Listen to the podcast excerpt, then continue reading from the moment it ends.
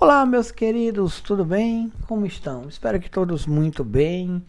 É, aqui quem fala é o professor Ítalo e nós vamos é, mais uma vez trazer um, uma discussão aqui para esse canal. espero que vocês estejam gostando do podcast, porque eu estou gostando e abusando dele. Hoje eu vou trazer algumas breves considerações sobre a colonização portuguesa aqui no Brasil, né? A gente sabe que isso foi um longo processo, essa colonização é, da América Portuguesa. A gente já viu que as disputas com espanhóis, holandeses pelo controle do território e depois a ocupação definitiva. O trabalho escravo foi o modo de produção dominante durante esses três séculos contínuos. Essa é uma triste realidade, é uma triste história do nosso país. Mas vamos trazer algumas breves considerações aqui para ampliar o nosso conhecimento. Bom, é, não foi nada pacífico né, essa colonização portuguesa no Brasil. Houve rebeliões, invasões, revoltas e massacres. Tudo isso está gravado nessa nossa história. É, Portugal ela vai disputar a posse do litoral brasileiro com Holanda, com aventureiros espanhóis e outras escaramuças menores com a França, até se estabelecer como o colonizador determinante. E aí, ao longo desse período, de 1500 a 1530, a presença constante de outros europeus no litoral brasileiro também interessados em explorar o comércio do pau-brasil. É, começou a preocupar a coroa portuguesa. No Oriente, o lucrativo comércio de especiarias começou a diminuir, lá na Índia, tá, galera? E aí, diante disso, o rei português Dom João III decidiu colonizar as terras brasileiras. E aí, só então, eles vão começar os ciclos da colonização portuguesa no Brasil, com ocupação da faixa litorânea, seguida da escravidão de indígenas e de africanos. As revoltas coloniais, elas vão ter início um século e meio depois e foram reprimidas pela coroa de Portugal com muita dureza. É, o maior símbolo histórico da repressão dos portugueses contra as revoltas e rebeliões no período colonial foi a morte na forca e o esquarteamento de Tiradentes em 1792.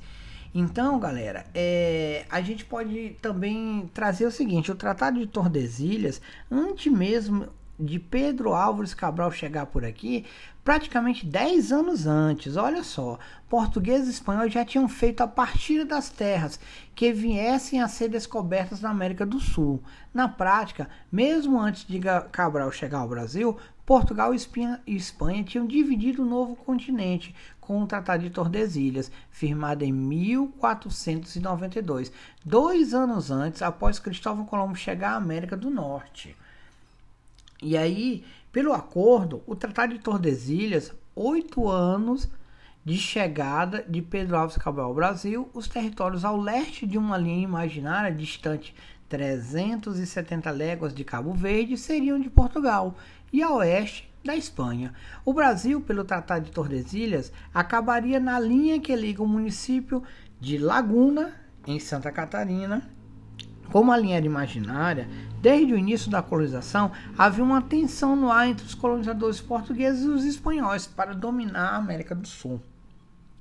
E aí, para dar início a essa colonização das terras brasileiras, o rei português enviou para cá a expedição de Martim Afonso de Souza em 1531 o grupo chegou ao Brasil e permaneceu por três anos. Martim Afonso e seus homens tinham o objetivo de combater os franceses que exploravam o pau-brasil nas costas e criava núcleos de povoamento. Em 1532, Portugal fundou a primeira vila portuguesa em terras brasileiras, São Vicente. Ali se desenvolveu o cultivo da cana-de-açúcar. O sucesso inicial fez com que a coroa ampliasse essa ocupação nessa colônia brasileira. É, é, Para você ter noção, é, o, é, quando houve essa, esse sucesso, né? É, Portugal então ele falou assim: opa, vamos voltar os olhares para o Brasil. Brasil dá lucro. O Brasil não é só pau-brasil, porque até então, até a própria carta de caminha, ela fala que há alguns metais, mas esses metais não são tão interessantes a priori. E aí a maior, a maior riqueza né, que Portugal enxerga nessa colônia no primeiro momento seria a extração do pau-brasil, já que Portugal continua naquele aquecido mercado lá das Índias, das especiarias. E aí, é, de repente, há uma, uma, é, um olhar voltado para a produção de cana-de-açúcar, ou seja, seria a ampliação das possibilidades de aferir riqueza a partir dessa colônia. E aí a gente chega nas capitanias hereditárias. É, a forma de ocupação inicial determinada pelos portugueses foi dividir a fração que cabia à coroa portuguesa em linhas horizontais, perpendiculares à linha imaginária de Tordesilhas. Assim, o Brasil daquela época foi fatiado em capitanias hereditárias. É, as capitanias se estendiam, portanto, do litoral até a linha imaginária do Tratado de Tordesilhas. Os donatários escolhidos pelo rei podiam passar a seus herdeiros o controle sobre as terras que administravam, daí o nome capitanias hereditárias. E aí as 13 capitanias hereditárias ordenadas do norte para o sul, eu posso citar aqui para vocês. É 1. Um, capitania do Maranhão, 2. Capitania do Ceará, 3. Capitania do Rio Grande, 4. Capitania de Itamaracá. 5. Capitania de Pernambuco. 6. Capitania da Bahia de Todos os Santos. 7. Capitania de Ilhéus. 8. Capitania de Porto Seguro. 9. Capitania do Espírito Santo. 10. Capitania de São Tomé. 11. Capitania de São Vicente. 12. Capitania de Santo Amaro. 13. Capitania de Santana. Bom, e aí a gente sabe muito bem, né, que é, só duas capitanias prosperaram, as demais é, foi um verdadeiro fracasso. Então, apesar dos esforços para colonizar o Brasil, a maioria das capitanias hereditárias fracassaram. Então, em 1548, a coroa portuguesa decidiu criar o governo geral, um centro político que tinha como objetivo administrar toda a América Portuguesa. É, Tomé de Souza, que foi o, o, primeiro, né? Ele vai desembarcar no Brasil em 1549. Com ele vieram padres jesuítas, funcionários reais, soldados, artesãos e material de construção. A expedição vai se instalar na capitania da Bahia e ali fundou a cidade de Salvador, a primeira capital da América Portuguesa. E aí a gente vai falar um pouquinho aqui sobre o ciclo da escravidão, que vai de 1539 a 1888. É, o modo de produção escravista na sociedade escravista, os meios de produção, terras e instrumentos de produção. E os escravos eram propriedades do senhor. O escravo era considerado um instrumento, um objeto, assim como um animal ou uma ferramenta. Assim, no modo de produção escravista, as relações de produção eram relações de domínio e de sujeição, senhores versus escravos. Um pequeno número de senhores explorava o tráfico negreiro e a massa de escravos que não tinha nenhum direito.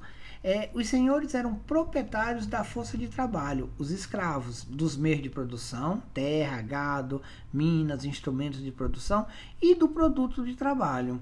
É, o esgotamento europeu do modo de produção feudal levou a Portugal e Espanha aos mares aportados na costa oriental da África, onde descobriram a possibilidade de praticar o comércio de negros africanos escravizados. Os europeus aproveitavam-se de conflitos entre tribos ou etnias africanas para vender, capturar nas condições de escravos. O tráfico de escravos de origem africana para o Brasil começa em 1539 e 1542, com o desembarque de escravos na província de Pernambuco. Para é, a metrópole portuguesa, em especial o escravismo indígena, criado oficialmente em 1556, deixava de ser um bom negócio no Brasil inserir-se nesse contexto o tráfico negreiro, que além de atender a mão de obra de, da cana-de-açúcar, garantia à coroa portuguesa e aos mercadores de escravos excelentes fontes de lucro. É, começa com uma história para o Brasil de construção de riqueza em todos os planos baseados na escravidão africana. Apesar de colônia de exploração, são pés e mãos de negros do além-mar que o Brasil começa uma história crescente de agroexportação. Não se faz referência maior ao trabalho do negro e do índio na forma embrionária da construção das riquezas do Brasil.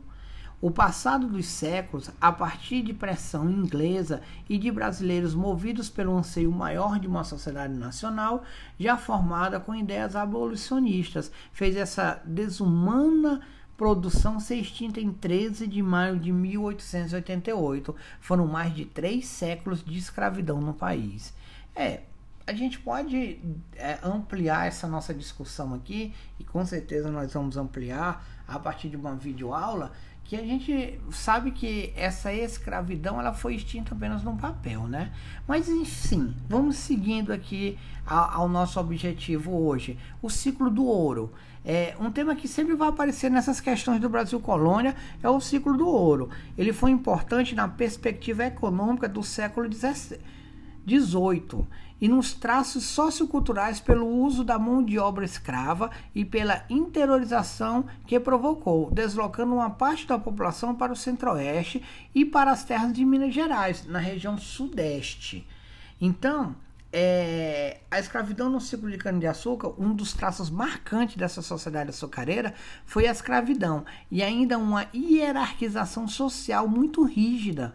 É, por exemplo, é, o senhor de engenho era o grupo dominante na sociedade açucareira. Eram os donos das terras, das máquinas e até dos homens. Possuíam muita riqueza e prestígio.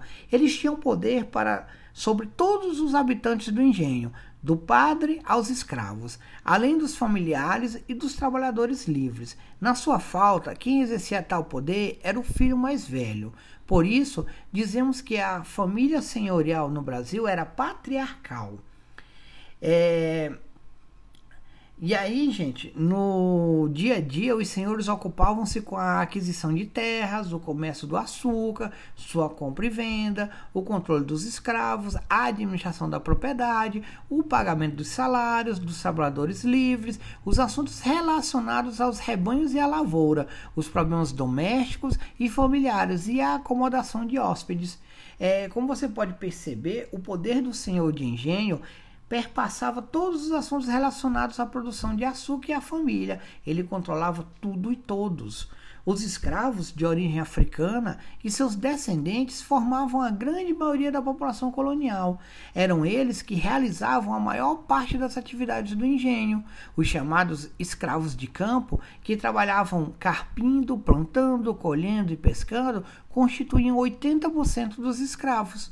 Os que trabalhavam no processo de fabricação do açúcar, 10% mais ou menos, os escravos que eram destinados às atividades domésticas na casa grande, cozinheira, faxina, faxineira, arrumadeira, e os artesãos, oleiro, carpinteiro, ferreiro, todos juntos iriam representar os outros 10%, né? E aí, gente, é, eu espero que vocês tenham acompanhado até aqui. Foi um, uma breve passagem pelo que a gente começou a conhecer dessa ocupação da América Portuguesa. É, um grande abraço e até o nosso próximo encontro.